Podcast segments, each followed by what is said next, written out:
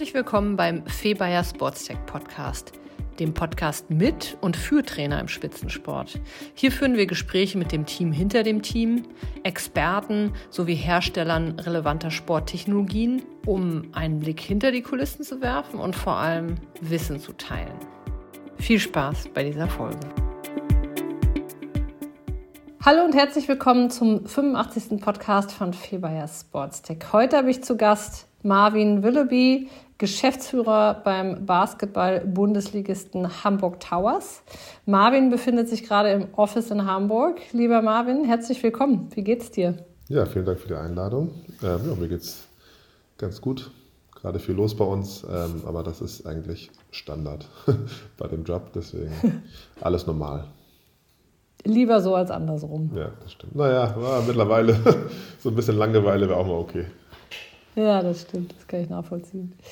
Ähm, einige kennen dich ähm, aus deiner Zeit als aktiver Basketballprofi und du warst ja auch Nationalspieler. Du hast dann 2006 einen Verein gegründet, bei dem es äh, viel um, um soziales Engagement im, im, im, im Sport ging, ähm, wofür du dann sogar äh, mit, dem, mit der Bundesverdienstmedaille ausgezeichnet wurdest. Ähm, mittlerweile bist du Geschäftsführer von den Hamburg Towers die ihr ja hoch in die erste Basketball-Bundesliga entwickelt habt, kann man, glaube ich, sagen. Ähm, ja, das allein ist schon eine ziemlich beeindruckende Geschichte, Geschichte, die ja auch medial hier und da bereits mehrfach aufgegriffen wurde. Ähm, vielleicht äh, genau das schon mal vorab als kurze Zusammenfassung äh, von mir. Ich habe natürlich ganz, ganz viel weggelassen. Ähm, aber erzähl uns doch mal von deinen ursprünglichen Beweggründen. Vielleicht gehen wir mal ins Jahr 2006 zurück. Damals äh, dich sozial zu engagieren bis hin wirklich zum, zum Aufstieg mit den Hamburg Towers in das Jahr 2019. Vielleicht kannst du uns mal über diese Zeitspanne so ein bisschen ja. berichten. Ja, grundsätzlich ähm, ähm, fing, fing bei uns eigentlich alles ähm, ja, eigentlich nur mit, mit einer grundsätzlichen Idee und ja, so, so, so, ja, so einer Vorstellung und viel Motivation. Damit fing es an. Wir waren, ich sage wir, weil es war eine Gruppe von meinen Freunden, mit denen ich schon länger befreundet war, die mich auch so ein bisschen ähm, begleitet haben in meiner, in meiner Karriere äh, ich bin ja damals 28 äh, dann gewesen, also mit 27 war meine äh, Profikarriere dann ja schon wieder vorbei. Also sie fing sehr früh an. Ich war sehr früh schon A-Nationalspieler und auch Profi. Ich habe mit 16 meinen ersten Profivertrag unterschrieben schon. Also es fing sehr, sehr früh an. Ähm, hätte aber nach hinten raus gern auch noch ein bisschen länger äh, dauern können. Ähm, auch natürlich war das eigentlich gar nicht so eine leichte Zeit für mich. 2005 bin ich irgendwie dreimal operiert worden und, und habe Reha gemacht und wollte eigentlich wieder Basketballprofi werden oder weiter Basketballprofi bleiben. ähm, aber ähm, das war das Problem beim Sport, der Körper, äh, der bestimmt nun mal ähm, und nicht der, der Kopf so sehr oder ganz viel. Und da musste ich mich damit abfinden, dass ich das nicht mehr machen kann, also eigentlich meinen Traum nicht weiter leben kann und ähm, ja, eigentlich eher sozusagen dann eine negative Erfahrung, aber ähm, ähm, ja, durch meine Freunde und durch, durch ja, glaube auch meine Einstellung zum Leben hatte ich dann schon das Bedürfnis, irgendwas anderes zu machen, ähm, obwohl ich noch äh, Reha gemacht habe. Und das war die Geburtsstunde eigentlich unserer Idee in Hamburg, uns mit, mit, mit Basketball zu beschäftigen, was für die Stadt zu tun, also für Hamburg zu tun. Wir wollten auf jeden Fall überhaupt einfach die Basketball oder Hamburg auch zu einem Basketballstandort machen, was er absolut nicht war. Es gibt ein bisschen was, was in Hamburg vorpassiert ist, aber nichts wirklich einer äh, der Städte in Hamburg, wo es wirklich eine Basketball-Tradition gibt. Wir haben natürlich auch zwei sehr, sehr dominante Fußballvereine bei uns oder drei, vier sogar, aber zwei mit St. Pauli und HSV, die wirklich auch national und international ähm, natürlich ähm, sehr, sehr bekannt waren. Und das ist in der Regel schon immer eine schlechte Idee. Also Basketball hat sich eigentlich immer da ganz gut entwickelt, wo Basketball nicht so dominant war, äh, Fußball nicht so dominant war. Ähm, aber wir hatten noch gar nicht so eine Vorstellung, sondern eigentlich wollten wir einfach nur helfen, die Strukturen zu verbessern und jungen Hamburger und Hamburgerinnen eine Plattform zu geben, Basketball zu spielen äh, oder überhaupt Sport zu treiben. So fing wirklich alles an, dass die, dass die Idee war, ähm, ähm, ein Angebot zu machen. Ich komme selber aus einem Stadtteil in Hamburg, der jetzt nicht gerade ne, um, die, um die Alster rumliegt und äh, wo die Reichen und Schön lieben, sondern das Gegenteil davon. Äh, Menschen, die, die, die, die viele Probleme haben, so schon einfach und, und viele Jugendliche, die äh, wie ich damals ähm, ähm, ja schon auf der Suche waren. Und für diese Jugendlichen wollten wir ein Angebot schaffen, also nur ein Angebot, nicht eine Verpflichtung, sondern ein Angebot. Und deswegen haben wir uns mit, mit Basketball beschäftigt, haben uns überlegt, wie können wir, es ist wirklich so gewesen, ein Camp, ähm, eine Woche uns ne, in eine Halle einzuschließen mit den Jugendlichen und Basketball zu spielen. Und ich erzähle das ein bisschen ausführlicher, weil das entscheidend, glaube ich, war für das, was später auch jetzt daraus geworden ist. Nämlich ähm, in dem Camp sind zwei Sachen passiert. Einmal, dass wir selber gemerkt haben, a, so wie wir inhaltlich Basketball beibringen, also den Korbleger oder Dribbeln oder Passen, ähm, das kann man besser machen. So, also erstmal war der mhm. reine Ehrgeiz, so, ey, ja. lass mal ein Camp, nächstes nochmal ein Camp machen und dann machen wir es aber besser, weil das hat ja nun so funktioniert. Also einfach das normale Leistungs- der Leistungsgedanke, wie können wir Basketball vermitteln, da wollten wir besser werden. Und das aber viel entscheidendere war, dass wir sehr viel Feedback auf der sozialen Ebene gekriegt haben, also von Eltern, die einfach happy waren, dass ihre Kinder auf einmal äh, Salat essen wollen oder sich gesund ernähren wollen, weil wir uns in der Woche natürlich nebenbei auch damit beschäftigt und gesagt haben, hey, hier, wenn du Leistungssport machen willst oder hier eine gute Leistung bringen willst, musst du auch gut essen und kannst ja nicht mit einem Döner ankommen.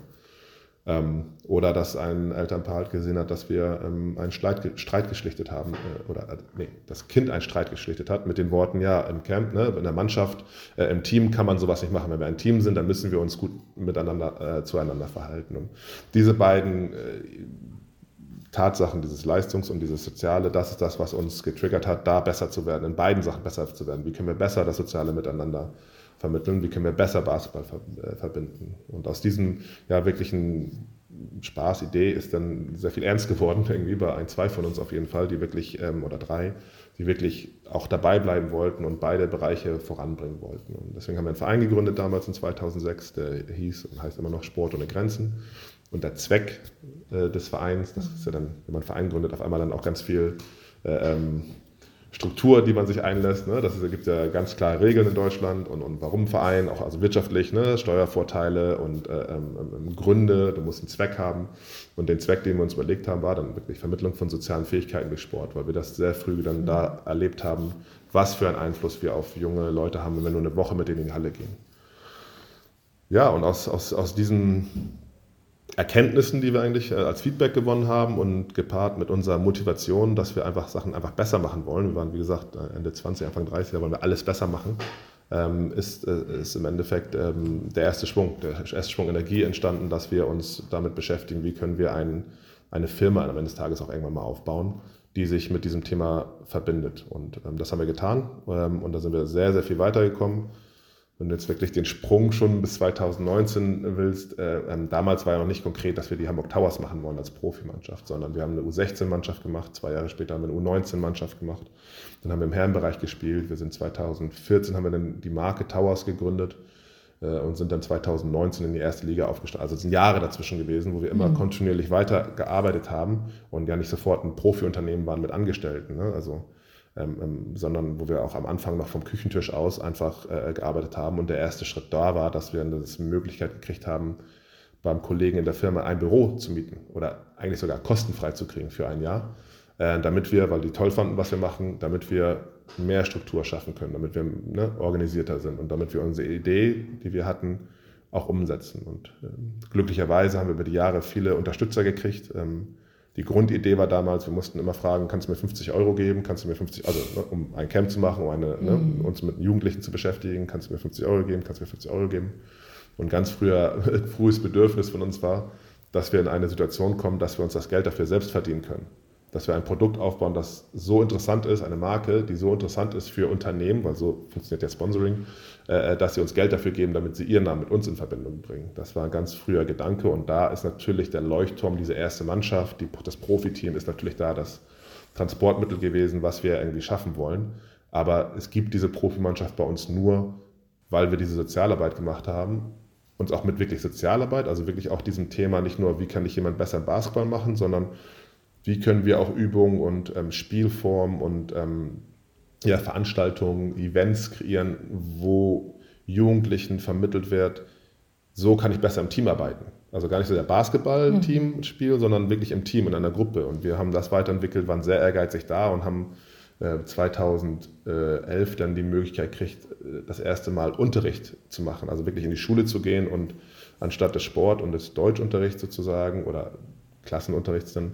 Äh, ähm, wir, haben das, wir nennen das immer noch Learn for Life, also ein, ein, ein, ein, ein Konzept. Also wir haben ein Buch entwickelt äh, äh, über Jahre, ähm, wo wir in den Unterricht gehen und im, in, im Unterricht das Thema Teamfähigkeit wirklich nehmen. Aber spielerisch und sportlich, nicht mit dem Zeigefinger, mhm. du musst das jetzt lernen und lern das auswendig und wenn du das machst, das, sondern Spielform entwickeln, wie Jugendliche in vierten, fünften, sechsten Klassen spielerisch sich mit diesem Thema auseinandersetzen und äh, ähm, spielerisch lernen, was der Vorteil in einer Gruppe ist, aber auch die Verpflichtungen, die in einer Gruppe da sind. Das sind ja Verpflichtungen, die wir haben. Ähm, ähm, und das war uns sehr, sehr wichtig. Ähm, und da waren wir, also als wir wirklich das als Unterricht machen durften, das war, da waren wir natürlich auch, also eigentlich genauso stolz, wie als wir in die erste Liga aufgestiegen sind, weil das war für uns sozusagen der Ritterschlag. Anscheinend machen wir in den letzten Jahren ja irgendwas richtig, wenn Deutschland uns, äh, oder Hamburg in diesem Fall, ne, auf ihre Schüler loslässt und sagt, ey, das hat einen Wert. Ne? Das ist sinnvoll, dass, dass, dass unsere Schüler sich äh, mit diesem Thema beschäftigen und auch sinnvoll, dass ihr reinkommt mit euren Übungsleitern äh, und das nicht unsere Lehrer machen. Sozusagen, dass diese externe Ansprache in dem Fall sinnvoll ist und dem Lehrer sogar helfen, weil wir eigentlich dasselbe unterstreichen, was natürlich auch jeder Lehrer sagt. Du solltest deinen Mitschüler nicht anspucken. Du sollst ihn nicht verprügeln. Äh, Schimpfwörter ist keine normale Sprache, ne? was ja erstmal unsere Grundlage auch für das Miteinander ist. Aber das halt, wie gesagt, verpackt in ein Spiel, die Kids da abholen, wo sie sind, also spielerisch sie äh, ähm, ähm, ihnen zeigen, dass Regeln wichtig sind und Spaß machen. Ein Spiel ohne Regeln bringt keinen Spaß. Ja, es bringt und da geht dir, um da vielleicht mal einzugreifen, mhm. äh, geht ihr da, ja, ich meine, an alle Schulen geht ja eh nicht, aber ist, also geht ihr da eher in soziale Brennpunktschulen rein oder ist das sozusagen der Schule, dem Lehrer überlassen, ob er das übernimmt? Ja, nein, dieses Thema ist ja nicht ein Thema, das äh, exklusiv für irgendwie Menschen in, in, in, Schwerpunkten oder mit Migrationshintergrund oder so ein Klischee irgendwie ist, sondern das ist ja für jeden Jugendlichen, egal wer es ist, ja. interessant und das ist ja für jedes, ja. äh, für jeden Menschen, der ähm, jede Ausbildung von jemandem, ne, jeder bei euch im Büro und jedem Unternehmen ist, äh, jedes Unternehmen hat ein Interesse dran, dass der neue Mitarbeiter auch dahin, ne, in diesen Soft Skills ausgebildet ist. Das ist ja viel wichtiger geworden in den letzten 20 Jahren oder viel mehr Aufmerksamkeit bekommen, dass diese Soft Skills auch ausgebildet werden. So, und wir haben halt den Ansatz, dass wir das spielerisch sportlich vermitteln wollen und nicht mit dem, du musst das jetzt lernen und da, so ist das, und, sondern dass sie auch merken, es gibt nicht eine Regel, es gibt so Grundverhaltensweisen, aber ich kann mich auch, ich kann nicht selber sein in dem Ganzen. Ne? Wir sind sehr ähm, weit weg davon, denen zu sagen, wie sie sein sollen. Aber wir können ihnen mitteilen, was für Verhaltensweisen vielleicht eher positiv äh, im Unternehmen oder im Fahrstuhl oder äh, mhm. in der Wahlwohne, ja. wo immer ist, ja. ähm, und welche äh, eher kontraproduktiv sind. Mhm. Und für mich ist das, äh, ich habe gerade letzte Woche mit, mit einem ehemaligen Spieler gesprochen, der jetzt schon seit drei, vier Jahren in der Berufswelt ist ähm, in einer großen äh, Spedition hier, der sagt, es Marvin, du wirst nicht glauben, wie viele Mitarbeiter ich habe, die einfach null Verständnis von Teamfähigkeit haben. Die das gar nicht kennen, weil die nicht im Sportverein, äh, auch nicht in, in, der Kirche sind und auch nicht bei der Bundeswehr war oder weiß, wo auch immer man vielleicht mhm. irgendwie mal so Gruppen. Das auch zu Hause nicht gelernt Ja, haben, das, das, ist unglaublich. Er sagt, er, glaubt, mhm. er kann nicht glauben, was für Probleme manche Mitarbeiter haben und wie wenig äh, Level dort auf Toleranz auch dafür ist, dass ja. andere anders denken dann was im Sport ja du dich sofort mit auseinandersetzen musst und akzeptieren musst, vor allem wenn du Leistungssport ja. machst. Das machst du ja nicht mehr mit ja. deinen Freunden. Ähm, deswegen haben wir das, also die, auf der sozialen Ebene, das immer weiter vorangetrieben. Das ist immer noch wichtig. Ähm, uns Wollte ich gerade sagen. Mhm. Das heißt, ihr habt diese ursprüngliche Motivation, die euch mal dazu bewegt hat, äh, diese Sozialinitiative ins Leben zu rufen, letzten Endes beibehalten, weiterentwickelt und dann, ich sag mal, diese, diese Profi-Komponente ähm, dazugenommen. Wobei ihr ja eigentlich bei beiden Sachen, und das ist auch das, wo ich gerne im Kern auch heute mit dir darüber sprechen möchte, ihr habt in beiden Sachen sehr, sehr unternehmerisch agiert. Ich sag mal, aus nichts äh, was, was gemacht. Ähm, ihr habt, ich weiß jetzt nicht über deine Partner die, die genaue Vita, aber ich glaube, da ist jetzt kein klassischer BWLer dabei, der gesagt hat, so, wir bauen jetzt hier mal einen Verein nach Schema F und äh, genau, bauen dann Geschäftsmodell drauf, sondern ihr seid ja sehr, sehr unternehmerisch rangegangen. Ähm, und genau das finde ich total spannend. Und das ist, glaube ich, auch ein ganz, ganz tolles Beispiel für den, äh, für den Sport in Deutschland, äh, dass das geht ähm, in den Rahmenbedingungen, in denen wir uns hier bewegen. Und da möchte ich eben genau gern so ein bisschen äh, mehr darüber sprechen, mhm. wie genau das geht, beziehungsweise wie genau ihr ja diesen, diesen Basketball-Bundesligisten eben auch, ich sag mal, from scratch hochgezogen habt. Ähm, wie, ja, ich meine, einfache Frage, ja, ja. große Antwort. wie ist euch das gelungen? Ähm, vielleicht kannst du so ein bisschen, mhm. ähm, es ist ja ein Wirtschaftsunternehmen ähm, geworden, das hast du, glaube ich, irgendwo mal auch gesagt. Ja, ähm, ja, wie seid ihr da dran gegangen, Schritt für Schritt? Also es ist ja offensichtlich aus der Sozialarbeit dieser Wunsch, auch erst erwachsen zu sagen, so, das wollen wir professionalisieren, das, das wollen wir äh, besser machen. Ja, mhm. welcher Gedanke und welche, welche Aktion folgte dem dann Schritt für Schritt? Ja, es, ähm, es hat schon viel auch mit Konflikten zu tun, so, weil, weil, weil grundsätzlich wir sehr idealistisch rangegangen sind und einfach nur gedacht haben, ja, wir wollen die Welt besser machen, mal so ein Stück. Ne? Also wir wollen uns jetzt mit Jugendlichen beschäftigen, wollen was Gutes tun Gut. und noch was zurückgeben. Irgendwann aber auch realisiert haben, naja, äh, nicht mal so sehr, wir wollen jetzt unbedingt Geld verdienen, aber es kommt ja trotzdem, es bewegt sich ja Geld. Aber der erste Schritt, also wir haben ja das erste Camp noch ohne Verein gemacht, ohne juristische äh, Person. Also wir sind dann mal zur Handelskammer danach gegangen und ja, hier, wir haben jetzt das und das. Und die haben nur die Hände über dem Kopf und ah, Gott, ihr habt nicht mal ein Konto, ihr könnt doch nicht einfach und ihr braucht doch. Super. Wir haben das dadurch gelernt. Wir haben, ich habe das Glück, äh, ähm, oder wir hatten das Glück, äh, jetzt bin ich ja nicht alleine, sondern gerade mein, mein jetzt auch Geschäftsführer, Kollege immer noch Jan Fischer, ähm, der ist zwar kein BWL-Student gewesen, äh, aber äh, ein äh, ja Soziologie hat er, glaube ich, damals studiert. ähm, ähm, aber einfach eine Person gewesen, die einfach ähm, ähm, auch getrieben war, Struktur, von Anfang an auch Struktur reinzubringen. Und wir waren, die anderen waren eher so ein bisschen die Kreativen und ja, lass mal in die Halle und wir sind gut da und wir können das umsetzen. Mal. Und zum mhm. Glück haben wir, und das ist, glaube ich, der entscheidende Punkt gewesen, einfach ein Team, ne? weil wir eine Gruppe sind, ein Team sind, wo wir verschiedene Aufgaben hatten und Jan und ich das seitdem gemeinsam machen ähm, er immer dafür gesorgt hat, dass, dass die Struktur da ist, dass wir sieben Leute sind, die dann den Verein gründen, dass wir eine Satzung auch entwickeln und nicht sagen, ja, ist egal, mhm. sondern von Anfang ja. an checken, ja, ja, das ist wichtig. Natürlich ist ein Riesensprung in den Jahren gewesen von den Zeiten, wo wir es wirklich ne, vom Küchentisch aus gemacht haben, zu jetzt, wo wir hier äh, am Spieltagen über 100 Menschen haben, die damit ihren Geld verdienen, äh, ähm, bei uns zu arbeiten, ne, wo wir eine Geschäftsstelle haben, wo wir seitdem, wo wir den Verein damals gegründet hatten, glaube ich, drei Vereine, zwei G GmbHs, drei GmbHs, eine Stiftung. Also wir haben verschiedene. Das ist jetzt die aktuelle Struktur oder die Ja, Historie ja, die über die Jahre Struktur? entwickelt sind. Das sind noch ja. ne? einige ja. Vereine oder GmbHs, die wir eigentlich nicht mehr so nutzen, weil auch mit dem Thema Towers natürlich eine ganz andere Marke auf einmal dazu kam, ne? wo ja. Die, die Firma, die die, die, die, die Lizenz, ne? unsere, unsere Firma, die GmbH, die Hamburg Towers, äh, ähm, ähm, oder jetzt Veolia Towers, da sind wir nämlich schon, ne, äh, sich Stück für Stück immer weiterentwickelt haben und sogar jetzt bis dahin, dass wir Namenspartner gefunden haben. Da haben wir natürlich einen Brand geschaffen. Der Brand hat aber auch wieder uns dazu gebracht, Strukturen, die wir am Anfang hatten, wie mit den verschiedenen Vereinen, Sport ohne Grenzen und Hamburg Towers TV zu merken, nee, wir müssen alles in eine Struktur reintun. Wir müssen alles muss äh, auf ein Brand einzahlen. Alles muss da mhm. auf die Hamburg Towers ja. oder Veolia Towers jetzt, ne, das ist genau dieser Schritt, ja. einzahlen. Wir müssen vielleicht dann irgendwann mal, was wir in diesem Sommer mussten, Fans erklären, warum geben wir dann unsere Namensrechte weg? Ja, warum nennen wir das denn jetzt nicht weiter Hamburg Towers? Warum wollen wir mit so einem tollen Partner wie Veolia zusammengehen? Weil wir sagen, ja, das, die helfen uns erstmal unsere Sozialarbeit weiterzumachen, safe, aber auch ne, die sportlichen Ziele zu erreichen, dieses Unternehmen voranzubringen, mehr Menschen einzustellen und noch einen weiteren Menschen, äh, eine Kollegin, die Marketing ist oder eine Kollegin, die noch mehr Content Management macht, oder eine Kollegin, der das Merch sich noch mehr, mehr kümmert. Also ähm, von dem Punkt, äh, ähm, ja, ideell, wir haben eine Idee, gab es nie ein festes Handbuch, so wird es am Ende heißen, weil wir offensichtlich auch Fehler gemacht haben, weil das hätten wir uns alles sparen mhm. können und hätten sofort das machen können. Aber ich sehe es nicht als Fehler, sondern einfach als die Entwicklung, äh, die wir gegangen sind und uns das Tag für Tag gemacht haben. Dafür ist ja Unternehmertum auch bekannt, dass du da die, die steilste Lernkurve hast, weil du einfach Learning by Doing machst. Ja. Und das, das sind auch äh, äh, Erfahrungen und Learnings, die, die man ja so als Angestellter in der Form gar nicht so einfach reproduzieren kann. Ja. Nee, auf jeden Fall, das kann ich auf jeden Fall, also wenn ich gewusst hätte jetzt, also wenn ich, wenn ich 2006 gewusst hätte, was ich jetzt weiß über die Arbeit, die wir reinstecken mussten, hätte ich es auf gar keinen Fall gemacht.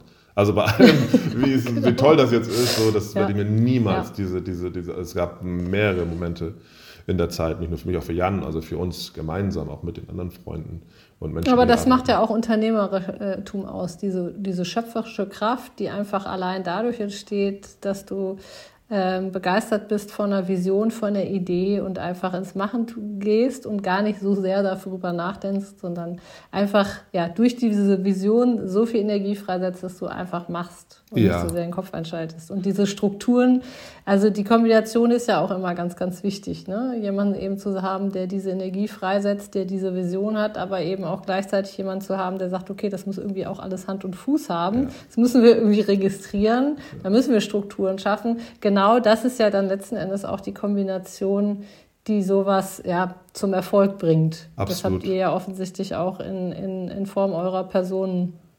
Ja, da kann ich absolut unterschreiben. Es, es, es, es nach, natürlich erzählen wir eine Geschichte nach außen und die ersten Jahre, deswegen bin ich auch so ein bisschen der Repräsentant mit meiner Geschichte, weil ich komme aus diesem Stadtteil, ich bin Profisportler gewesen, ja, ich bin zurückgekommen, habe mich hier engagiert mhm. und es ist eine wahre Geschichte. Ne? Also wir haben auch nicht, also auch wenn jetzt bei uns schon irgendwie eine Doku gemacht wurde, alles das ist ja nicht irgendwie ausgedacht am Reißbrett, sondern das ist einfach, wie es passiert ist.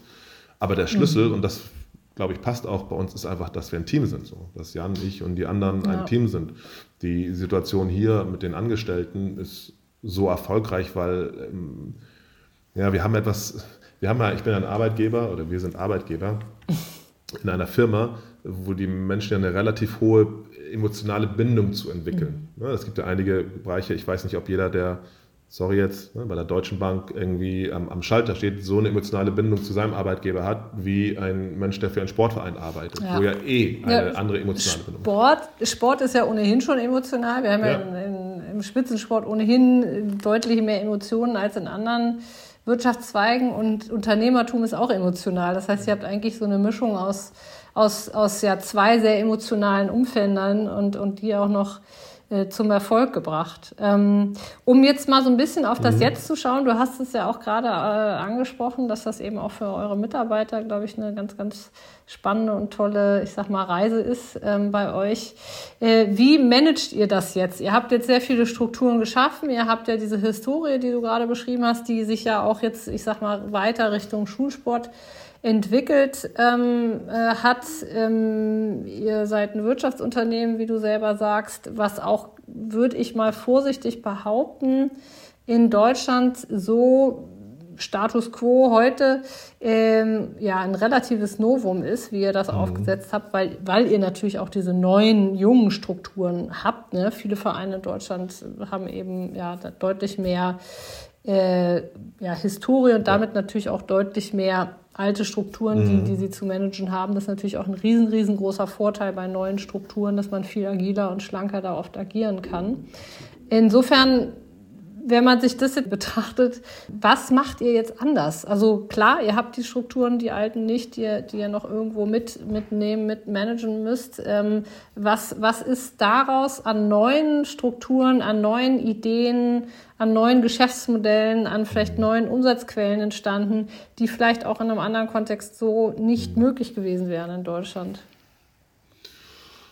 Ah, lange schwierige Frage. Also was, was ich glaube, was bei uns ein entscheidender Punkt ist, also auf der Vereinsebene jetzt, man muss wirklich unterscheiden auch zwischen der Vereinsebene, wie der Verein aufgebaut wird, und der GmbH, die die Lizenz für die Profis hat, die ein reines Wirtschaftsunternehmen ist. Da wollen wir Geld, müssen wir Geld verdienen. Der Verein ja. hat ja einen anderen Zweck. Ähm, es hängt aber sehr, es ist sehr, sehr verbandelt, äh, hängt sehr, sehr eng zusammen. Und ähm, das, wir haben sehr früh gemerkt, als wir hier ähm, auch die, die Idee hatten, die ähm, Inselberghalle, also jetzt Edeloptics Arena, aber die Halle, das ist ja ein entscheidender Punkt für uns, dass wir von Anfang an eine eigene Halle hatten. Das war mhm. der entscheidende Faktor, warum wir überhaupt dieses Profiteam entstehen lassen konnten und wo wir alle unsere äh, ähm, wirtschaftlichen Einnahmen, das ist alles ja. dieses Profiteam sozusagen, ne, dieser Leuchtturm. Da war entscheidend halt, dass wir die Halle haben. Um die überhaupt zu bekommen, waren wir hier involviert in dem Prozess der IGS und IBA. Also 2013 war ja eine ähm, Gartenschau, also internationale Gartenschau und Baustellung. Und im Rahmen der Geschichte sind hier 750 Milliarden Euro irgendwie in den Stadtteil und überall, äh, Millionen sorry, äh, äh, in den Stadtteil und überall geflossen. Äh, ganz viele äh, Investitionen, unter anderem eine Blumenhalle, die jetzt nachgenutzt wurde für uns für Basketball. Dort waren wir damals in dem Prozess, saßen wir zusammen mit ganz vielen anderen Vereinen, auch aus Wilhelmsburg und aus der Umgebung, die, wo gefragt wurde, ja, wie kann man, wie kann man denn diese Fläche nachnutzen? Und da war das erste Mal, dass wir als Verein, wo im Endeffekt sieben Leute waren, einen riesen Vorteil hatten, weil wir konnten anderen Vereinen gegenüber, die erstmal ja, das muss ich erstmal in den Vorstand nehmen. Dann ist in sechs Monaten die nächste Sitzung. Bei der nächsten Sitzung müssen dann alle Parteien erstmal wieder darüber abstimmen, ob wir überhaupt darüber abstimmen, dass wir abstimmen wollen. Also wie beim Leben des Brian damals so. Äh, ähm, da waren wir natürlich in der Situation, dass wir einfach sofort reagieren konnten und sagen, hey, wir wollen das machen, wir wollen in die Richtung gehen. Ähm, ich glaube, dass das ein, ein entscheidender Vorteil war dass ähm, jetzt junge Leute sich mit diesem, mit dieser, mit diesem ja, juristischen Person Verein mal anders beschäftigt haben, gesagt haben, okay, wie können wir das nutzen? Ne? Und nicht in dem klassischen Weg einen Verein aufbauen, bei sich 2000 Mitglieder ent entwickeln, dann mal in der ersten Mannschaft, in der Herrenmannschaft so sportlich gut werden, dass man die erste Mannschaft ausgliedert und eine Profimannschaft macht, wo der Verein, Verein mitspricht, was ja der klassische Weg ist.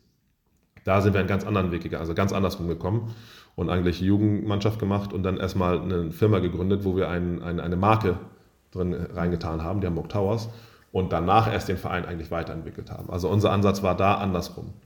Mhm. Was jetzt generell für, äh, wenn es jetzt ein Business-TED-Talk äh, äh, hier wäre, für irgendjemand die Lösung ist, wie er an solche Sachen angeht, ich, kann ich nicht sagen. Kann ich wirklich nicht sagen, weil ich nicht daran glaube. Ich glaube nicht, dass ein vorgefestigte, das, wenn du so machst, so, nee, sondern du musst eine gewisse ähm, Qualität daran haben, wie du es schon gesagt hast. Learning by doing. Du musst bereit, also wir, ja. ich habe erlernt, wir, wir haben es jeden Tag neu gelernt und jeden Tag uns mhm. neu angeguckt und waren bereit, auch Risiken zu gehen in der Zeit. Und da war vielleicht wieder das Team, ich vielleicht mutiger als ein anderer äh, Mitarbeiter.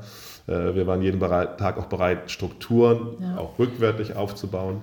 Und da war eine andere Fähigkeit äh, ähm, ähm, ähm notwendig. Ich, ich, glaube, und das versuchen wir den Kids ja auch zu vermitteln, an Team. Ich glaube immer daran, wenn man eine Gruppe ist, kann man einfach mehr erreichen äh, als, als alleine. Und äh, diese, dieser ganze Gedanke, ich bin jetzt der Business-Dude, der jetzt jemand anders erzählt, ja, wenn du das und das und das machst, dann wärst du ein reicher Business, da glaube ich nicht dran. Das, da glaube ich. Nee, es ist, es ist sicherlich immer die Mischung aus verschiedenen Faktoren. Die richtigen Leute, Mut, einfach machen, die Strukturen dann einziehen können, Timing, hm, Glück, absolut. ja, was du gerade das, ja. das Beispiel, was du mit der Halle erzählt hast, das hm. ist halt auch manchmal Glück, was dazugehört als ja. weiterer hm. äh, Erfolgsfaktor und natürlich dann auch ein funktionierendes Team. Also ähm, nichtsdestotrotz glaube ich daran, dass man das auch immer ein Stück weit reproduzieren kann. Mhm. Ähm, dafür gibt es ja auch zu viele erfolgreiche Unternehmer. Aber klar, man da muss sich auch vor Augen halten, dass es auch genauso viel ja, nicht erfolgreiche Unternehmer gibt, genau. gibt ja. ähm, weil manchmal eine dieser Komponenten dann eben doch fehlt oder das falsche Timing ist ja. oder was auch immer. Ich glaube ähm, auch, aber, das Glück ist ja? ein wichtiger Punkt. Mir wurde ähm, damals, als wir, es war dann so nach ein paar Jahren, wo wir dann schon ne, die Halle hatten und es weiterging, wurde immer gesagt, Marvin, du darfst nie sagen, dass es Glück ist, weil es war kein Glück, sondern ihr habt das erzwungen sozusagen. Ihr habt das ist Teil davon. Genau, ich glaube, dass es auch ein wichtiger Teil ist. Ich habe vorhin drüber nachgedacht, als äh, du das jetzt gerade gesagt hast, weil ich immer Spielern sage, oder Profis, der Unterschied zwischen uns und den anderen da draußen ist, dass wir morgen früh aufstehen und trotzdem weitermachen. Egal was passiert, egal welchen Misserfolg, egal wie schlecht es jetzt gelaufen, du stehst morgen auf und wirst wieder angreifen und versuchen professionell. Das ist der Unterschied. Und es gibt halt Millionen von Leuten, die das nicht bereit sind, das zu tun. Und das ist der ja. Unterschied erstmal. ja, du, harte Arbeit halt auch. Ja? Genau. Also, und das ist im Unternehmerisch ähm, dasselbe. Wenn du da auch Profi ja. werden willst, dann musst du halt am nächsten Tag aufstehen. Und wie gesagt, genau. es gab genau. sehr viele Situationen, wo, wo auch ich riesige Angst hatte. Und auf einmal da war, ja, wir bauen eine Halle und die ist dann irgendwie 13 Millionen Euro wert. Das Wort habe ich noch nicht mal im Mund genommen vorher, 13 Millionen Euro. Schon gar nicht, dass ich irgendwie verantwortlich da bin und auch dachte, aber ich habe doch gar keine 13 Millionen Euro. Ne? Wie klappt das eigentlich? Und dass Leute bereit waren, uns Millionen von Euro zu geben, mhm. unsere Idee weiter umzusetzen. Das war auch, das ist also so im Nachhinein, ja klar, alles cool, so, aber im ersten Moment ist so, ey krass, äh, kriegen wir das überhaupt hin? Ne? Ich, ich habe jetzt auch den Ehrgeiz, jetzt nicht Leuten das Geld aus dem Fenster rauszuschmeißen. Ähm, also gab es viele Momente und ich glaube, das ist der wichtigste äh, Punkt, ne? die Bereitschaft, ja, am nächsten Tag weiterzugehen. Ne? Und, ähm, mhm. und dann vielleicht ein bisschen Glück darin zu entscheiden, ja, ja. welchen Weg ich jetzt nicht weiter, weil er nicht mehr zielführend ist, ne? wo verrenne ich mich und wo muss ich einfach durchhalten, ne? wo muss ich einfach weitergehen und weiter ja, Gas geben. Ja, ja. Ähm, das sind ja so ein bisschen die Erfolgsfaktoren. Ähm, äh, auf welchen Aspekt ich auch schaue, ist, ihr habt jetzt ein Geschäftsmodell gebaut oder, oder ihr seid noch dabei, ich weiß jetzt nicht, wie der aktuelle Status ist. Ähm, aber wenn man jetzt mal auf das, ich sag mal, etablierte Geschäftsmodell Verein schaut, mit äh, Einnahmen durch Ticketverkauf, Sponsoren, äh, vielleicht Merchandising, mhm. ähm, Spielerverkäufe ja. etc. pp.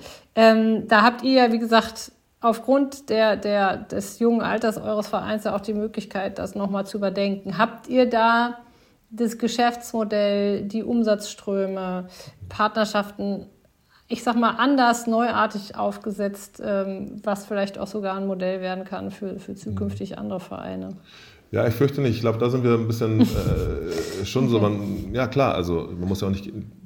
Man, schon drei Vereine vor dir gegen die Wand gelaufen sind, musst du ja nicht nochmal gegen die Wand laufen, kannst auch schon nach rechts machen, um die Wand rumgehen. Dann, ne? Also wir haben eigentlich grundsätzlich dasselbe Modell, 60 Prozent circa, ne, würde ich mal sagen, 60, 40 an ähm, ähm, Sponsoreneinnahmen und ähm, ähm, Ticketeinnahmen. Ne? Grundsätzlich mhm. ist das auch der Weg, wie, wie uns, unser Unternehmen funktioniert. Wir haben den Ansatz, dass wir über den Brand, über das, was wir geschaffen haben, auch über Merchandise äh, ähm, ähm, Potenzial haben, mehr einzunehmen perspektivisch als vielleicht andere Vereine. Da wollen wir reingehen. Ähm, ähm, grundsätzlich ist unser Grundsatzansatz dann auch nicht nur äh, ökonomisch sozusagen, sondern wir sehen schon unsere Verantwortung wirklich hier in der Community und in der Arbeit, die wir machen, um mit dem Potenzial Menschen hier drumherum zu arbeiten. Also wir wollen ganz viel, wir machen Grundschulliga, wir arbeiten mit Kitas zusammen, wir machen, der erste Trainer, den wir jemals eingestellt haben, war für den Mini-Bereich zuständig, weil wir da die Zukunft sehen. Wir arbeiten mit jeder Schule hier in der Umgebung zusammen, ähm, erstmal um uns selbst die Fans von morgen äh, zu, zu kreieren natürlich, äh, weil wir äh, Basketballer ähm, heranzüchten wollen, die äh, äh, entweder natürlich gerne auch im Leistungsbereich sind, aber vielmehr natürlich einfach unser Produkt unterstützen sind, uns interessieren und uns in der Community hier mit dem Verein, den wir auch gründen, wozu wir äh, viele Millionen jetzt investieren, um ein Quartiersporthaus, also ein, eine, eine Sporthalle, ne, mit, mit Vereinsheim und, und, und, Fitnessstudio und all dem. Also wirklich, ähm, wir glauben an diese soziale Verankerung im Stadtteil dass wir davon profitieren, auch wirtschaftlich später profitieren würden, werden, wenn wir dort kontinuierlich weiter rein investieren. Einmal die Menschen, die einfach mehr wissen ne, um uns rum und, und, und, und, und weiterkommen und vor allen Dingen äh, die wissen, dass wir als Verein dort die Arbeit geleistet haben, also an uns gewöhnt sind ich glaube, in unserer Gesellschaft mhm. geht es die nächsten ja. Jahre sehr, sehr viel um Digitalität und, und ne, online sein. Wir alle hängen nur noch von den Dingen die ganze Zeit und ärgern uns, wenn wir Kinder haben. So, wir sagen denen, die sollten nicht so viel Medienzeit und hängen aber selber vor dem. Also dieses Digitale wird immer mehr und ich glaube fast, dass, dass, dass Institutionen wie Sportvereine, ja nicht die einzige, aber vielleicht in ein paar Jahren die, einige der wenigen Orte sind, wo Menschen sich wirklich noch treffen und wirklich miteinander interagieren, sich berühren, anfassen und äh, ähm, ähm, Wettbewerb lernen zu gewinnen und zu verlieren, auch besser zu sein, schlechter zu sein als jemand anders, mhm. ohne gleich du bist böse oder gut eins, sondern ja, wir sind aber irgendwie zusammen, wo ein politischer Diskurs stattfinden wird. Also wir glauben wirklich sehr, sehr an, an, an diesen ganzen Bereich und wollen investieren da rein, dort ein Player in der Community zu sein, weil wir fest daran glauben, dass das uns helfen wird, auch auf der ökonomischen Sicht sozusagen immer das Geld zu verdienen, um weiter da zu bleiben. Und nicht nur, ja. wir müssen jetzt ganz, ganz viel in die erste Mannschaft und nur an die Euroleague und wenn wir dann da gewinnen, ja. dann sind wir, haben noch mehr Geld, sondern nee, nee, lass uns mal investieren, dass das alles hier nachhaltig da bleibt. Mit natürlich auch einer ersten Mannschaft, die ein ganz klares höher, schneller, weiter mhm. Gedanken hat. Aber die Grundidee mhm. ist bei uns ähm, ganz viel, wir wollen investieren in die, in die Community hier und wirklich hier bleiben, unsere unsere ja, Wurzeln in den Boden kriegen. Mhm. Und nicht ja. nur ans Maximale denken. Also das ist schon jetzt ist ja im, äh, was jetzt glaube ich ein spannender Diskurs ist, ist jetzt im, im deutschen Basketball, also der deutsche Basketball äh, wächst, gedeiht ähm, und ich, ich sehe auch wirklich eine, eine wirklich große Zukunft für, für Basketball in Deutschland. Ich bin da tatsächlich mhm. sehr optimistisch gestimmt. Nichtsdestotrotz ist es, wenn man jetzt einfach mal sagt, äh, Status quo, natürlich so, dass die NBA im Profi-Basketball immer noch, ja, ich sag mal, relativ alles überschattet. Ähm, da kommt dann die Frage auf im Bereich Nachwuchs, weil du sagtest, wir wollen nachhaltig entwickeln. Mhm. Ähm, ich weiß von vielen Basketball-Bundesligisten, dass die im Nachwuchs natürlich eben genau aufgrund dieser Situation ähm, auch, dass das durchaus sehr lukrativ ist zu sagen, wir investieren auch in Nachwuchs so viel, weil wir natürlich auch dann an den, äh, am Verkauf der Spieler Richtung zum Beispiel NBA so. mhm. äh, doch äh, äh, wirtschaftlich nicht ganz unwesentlich mhm. profitieren. Mhm. Ähm, wie wägt ihr das ab? Weil das ist natürlich einerseits äh, wirtschaftlich sehr, sehr interessant und könnte unter Umständen ja durchaus auch diese Nachhaltigkeit, die du da gerade angesprochen hast, äh, boykottieren. Wie, ja, wie wägt ihr das ab oder wie, wie hm, setzt ihr da Prioritäten? Ja. Nee, also ich sehe das jetzt nicht, dass das boykottiert wird. Jetzt ähm, haben drei Spieler, die jetzt, die, mit denen wir damals, ähm, war das denn 2007, 2008, haben wir mit Leistungsbasketball, also mit dieser JBL, MBBL, U16, U19 etc.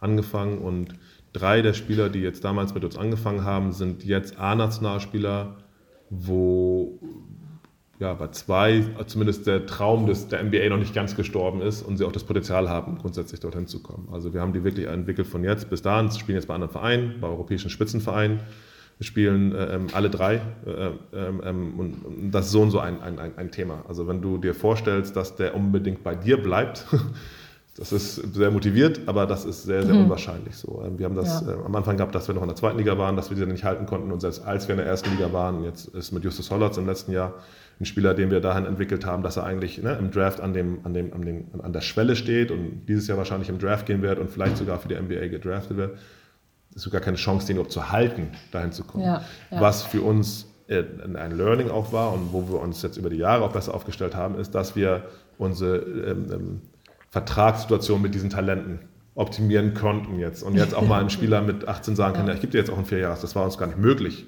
Vor, vor, vor, vor drei, vier Jahren war das so nicht denkbar.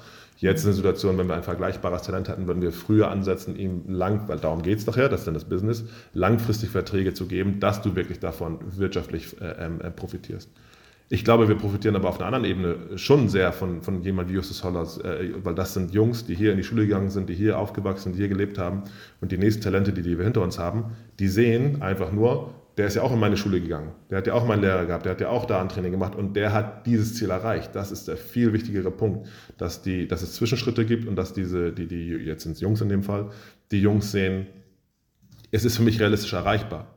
Nochmal, ökonomisch möchte ich auch gerne davon profitieren, dass wir sie ausgebildet haben. Das haben wir jetzt in den ersten Jahren von denen, die wir jetzt dahin gekriegt haben, noch nicht so geschafft, weil wir einfach noch nicht da waren an dem Punkt.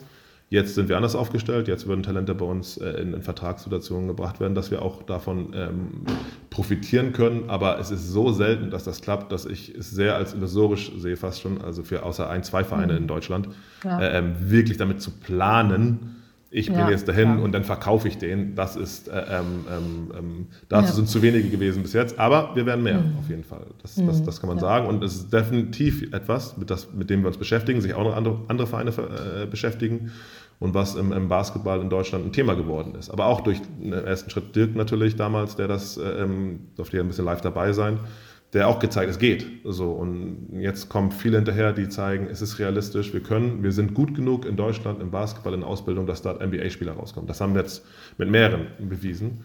Und mhm. welchen Grund sollte es nicht geben, dass es noch mehr werden? Der einzige Grund oder einzige Bedingung ist, dass wir besser da sind, in der Kita zu gehen, in die Grundschulen zu gehen, in wo auch immer da unten ne, in den Schulen, um die Kids erstmal zu begeistern, Basketball zu spielen, mhm. damit einer von den 10.000, die wir dann haben, vielleicht die Kombination hat mit Ehrgeiz, Glück, Talent etc., dass er egal wo in Deutschland diesen mhm. Weg geht. Aber ja, das ist alles ja. noch ein zartes Pflänzchen aus meiner Sicht. Ja, diese, diese Nachwuchsarbeit an Schulen und Kitas, da ist ja auch während der Hochzeit der Corona-Pandemie aber Berlin mit mhm. äh, sehr, sehr sichtbar geworden, die da ja sich auch wahnsinnig stark mhm. im Nachwuchs engagieren. Ähm, wie, wie, siehst du vor dem Hintergrund ähm, die, die Zukunft des deutschen Basketballs? Ich habe es ja gerade so ein bisschen aus meinen ähm, hm. aus meiner Perspektive beschrieben, dass äh, ich selber arbeite ja auch sportartübergreifend. Ich habe viel, ich erlebe viele Akteure in vielen anderen Sportarten. Ich habe gesehen, wie der Basketball sich formiert hat während der Pandemie, mhm. nämlich nicht nichts getan, sondern eben dieses äh, Finalturnier da in, in mhm. München aus der Taufe gehoben hat, sehr, sehr opportunistisch positiv, ähm, ja, eben auch das, was möglich war, möglich gemacht. Genau, wie, wie, wie, wie siehst du gerade das Agieren des deutschen Basketballs? Wo stehen wir in der mhm. Entwicklung und, und äh, was denkst du, was realistisch ist für die nächsten Jahre? Also aus der sportlichen Sicht muss man jetzt bei der EM, die bei uns im Land gewesen ist, wo wir Dritter geworden sind, wo wir auf, der, auf dem sportlichen Niveau, oder im letzten Jahr war es dann ja, ne, äh, ähm, äh, auf dem sportlichen Niveau ganz oben mitgespielt haben, obwohl nicht mal, also fünf, sechs Spieler wären sicher in diesem Team gewesen von der Leistungsfähigkeit oder die als talentierter oder besser eingeschätzt sind als vielleicht welche, die in der Mannschaft gewesen sind. Also wir haben sogar noch Potenzial, will ich damit sagen. Die waren nicht mal alle dabei. Trotzdem haben wir da sportlich ein Riesenergebnis äh, ähm, erreicht, ähm, was sicherlich mit den Maßnahmen wie JBBL, NBBL, die vor 15 Jahren irgendwann mal umgesetzt wurden, weil wir einfach besser ausgebildet haben. Ich, das größte Problem im Basketball ist einfach, dass wir Basketballer nicht mit einer Sprache sprechen. Wir haben einmal die Liga, mhm. die das Finalturnier äh, ähm, äh, gemacht hat, äh, die, wo, wo tolle Arbeit geleistet wird, und wir haben den Verband, wo tolle Arbeit geleistet wird muss aber kritisch sagen, und ich glaube, es ist auch kein Geheimnis, dass es im, im Basketball aber leider nun mal nicht so ist, dass diese beiden Institutionen, ähm, wo man noch sagen muss, die Liga ist noch unterteilt in erste Liga, also BBL, und darunter sind dann die zweite, die zweite Liga, die Pro A und die Pro B. Ähm, Also wenn wir in diesem Dreigestirn es besser hinkriegen würden, gemeinsam Entscheidungen zu treffen in Zukunft, also wirklich die grundlegenden sportpolitischen mhm. Entscheidungen wirklich gemeinsam zu treffen für diese Sportart, dann, äh, dann sehe ich einer riesigen äh, in, in Zukunft entgegen. Aber im Moment ist es einfach noch so, dass das äh, aus meiner Sicht praktisch drei Interessen sind, äh, ähm, die mit ein bisschen Absprache miteinander ähm, ähm, vorangehen. Also der, der, der entscheidende Punkt aus meiner Sicht ist, dass wir es hinkriegen, dass sich, dass sich die Leute einigen äh, und dass wir an einem Strang ziehen in, in, Deutschland, weil wir einfach strukturell, was Leistungssport angeht, einen riesen Nachteil haben oder einen, ja, doch einen riesen Nachteil haben ganz vielen anderen europäischen Ländern gegenüber und das ist einfach unsere äh, wirtschaftliche Situation, unser, unser Steuersystem. Ähm, ähm, es ist einfach so, dass, dass Spieler hier in Deutschland das Doppelte, also wir müssen das doppelt bezahlen als andere Vereine in anderen europäischen Ländern. Und diese Entwicklung geht ja weiter. Ähm, ähm, das ist ein großes Problem für den, für den Leistungsprofisport, dass die besten Spieler der Welt höchstwahrscheinlich nicht in Deutschland spielen werden, sondern äh, in anderen Ligen, weil sie da mehr Geld verdienen können, weil wir Deutschen einfach ähm, ähm, ähm, ein großes Problem damit haben, ähm, ja, konkurrenzfähig zu bleiben, was ähm, die Bezahlung von, von Profisportlern betrifft. Mhm. Wir können dagegen halten mit wirklich toller Ausbildung. Da, sind, da passiert auch viel, da wird auch viel nachgedacht, aber nochmal, gerade in dem Bereich wäre es sehr, sehr sinnvoll, wenn die Liga mhm. oder die Ligen und der Verband, also ähm, der Deutsche Basketballbund, besser zusammenarbeiten würden. Ja, ja, das, das ist was sehr, sehr Wahres angesprochen, was auch nicht nur für, für den Basketball. Ähm, Ach, das waren dann auch so in anderen Sportarten, ja? Ich habe immer das Gefühl, so alle anderen kriegen es irgendwie gut hin, arbeiten zusammen und wir ne, arbeiten schon zusammen, aber ja, ja ich glaube, da können wir noch mal einen eigenen Podcast okay. zu machen. Das sprengt, das sprengt jetzt den zeitlichen Rahmen. Ja, aber ja ähm, ja, wie gesagt, bestehende Strukturen müssen natürlich halt auch immer äh, mitgemanagt werden mhm. und wir finden, befinden uns da, glaube ich, einfach auch gerade im Rahmen der Digitalisierung mitten im Wandel, ähm, mhm. der natürlich langsamer vonstatten geht, wenn du eben bestehende Strukturen hast, als wenn du, ich sag mal, from scratch ähm, alles neu planen und bauen kannst. Aber der, der Wandel ist, ist auf jeden Fall äh, da. Ähm, das wäre nämlich jetzt auch noch meine nächste Frage gewesen, die du aber eigentlich indirekt schon beantwortet hast. Was wünschst du dir für, einen, für einen deutschen Spitzensport? Ich könnte das jetzt selber nochmal zusammenfassen, aber das möchte ich natürlich, äh, dass du das machst. Also das war ja gerade schon, was ich mir vom Basketball wünsche. Äh, generell von ähm, Sport Deutschland, oder ist die Marke quasi geschützt, aber du weißt, was ich meine. Mhm. Den Sport in Deutschland würde ich, ich würde mir einfach wünschen, also ich, ich freue mich über, ich bin selber Fussi und, und habe Fußball gespielt, wie es sich für einen guten deutschen Jungen gehört. Da geht einfach ein Fußballverein, ähm, habe ich gemacht und das ist auch alles fein. Ähm, ähm, wir haben aber schon ein sehr, sehr großes Monopol dieser Sportart. Fußball ist so dominant, dass es so viele tolle Sportarten gibt, die keine Chance haben, über ein bestimmtes Level rüberzukommen. Und das ist nicht der Fehler des Fußballs. Die Fußballer haben keine Schuld daran. Also ich sage nicht, ihr müsst was, ihr müsst weniger machen. Aber es gibt äh, ähm, sportpolitisch äh, viele Wege, gerade Medien. Äh, also das, äh, ein Riesenpunkt ist ja immer, wo kannst du sehen, wo kann die breite Masse auch eine Sportart und zwar regelmäßig sehen. Ich würde mir wünschen, es gibt glaube ich auch kein Land in Europa, äh, ähm, wo es so Monokultur sportmäßig zugeht, so dass Fußball so dominant ist und alles andere neben, also alles andere ist ja wirklich Randsportart. Also was ist eine Randsportart, weil einfach Fußball so dominant ist. Und ich würde mir wünschen, dass, dass, dass wir da ähm, einfach äh, dem, dem, auch dem einfachen Volk äh, mehr Möglichkeit haben, den, andere Sportarten zu präsentieren und äh, das Excitement und die Aufregung und das, die, die, die emotionale Bindung auch an andere Sportarten mehr zu, also dass wir da offener werden. Das ist, das finde ich äh, schade. Nochmal, ich, ich mache den Fußballern da keinen Vorwurf, äh, sondern eher sportpolitisch, wie Sportart unterstützt werden. Das ist, da, da würde ich rangehen wollen gerne oder dass jemand, der das kann, da rangeht das ein bisschen äh, ändert, damit andere Sportarten einfach ein paar mehr Opportun also Möglichkeiten kriegen. Und da müssen sich auch, ne, genau wie Basketballer auch, dann selbst da, da, da hoch befördern. Aber ähm, ja. das wäre das wär ja. schön. Da bist du auf jeden Fall auch nicht der Erste, der diesen Wunsch äußert, mehr Vielfalt im deutschen Spitzensport. Ja. Ähm, ich glaube, da auch da ist die Digitalisierung eine Chance, weil mhm. wir natürlich über die Streaming ähm, äh, Plattformen auch die Möglichkeit haben, viel mehr ja nicht nur über die Streaming-Plattformen, sondern letzten Endes ja auch über die Kamerasysteme, die immer günstiger werden, ähm, die immer einfacher zu bedienen sind, also weniger Manpower und dann eben auch in Kombination mit den Streaming-Diensten äh, da eine riesen, ja, was ja auch teilweise schon äh, eingesetzt wird, eine riesen Möglichkeit besteht, eben ja, das, ich sag mal, zu demokratisieren und für jeden Sportinteressierten dann eben auch die Möglichkeit verfügbar gemacht wird, jeden, jedes Spiel live oder online mitzuerleben. Ja. Das ist schon mal ein riesengroßer Schritt. Ja, ja. das wäre ganz wichtig, also wäre auch nicht so schwer. Ne? Also, oder etwas, was sich Deutschland leisten sollte, äh, dass es äh, digitale, wo auch immer Kanäle gibt, wo wirklich alle Sportarten eine ja. gute Plattform haben und nicht nur irgendwie sondern wirklich eine gute Plattform haben. Aber auch da, ne, Eigenverantwortung ist natürlich, wir als Liga, wir als Basketballbund müssen uns auch da, ne, wie du sagst, wir wollen uns gar nicht in den Bund reingehen, wie ehrenamtliche Strukturen, Hauptamtlichkeit, ne, wie kommt man wirklich weiter. Ja, das ja, ist, ja.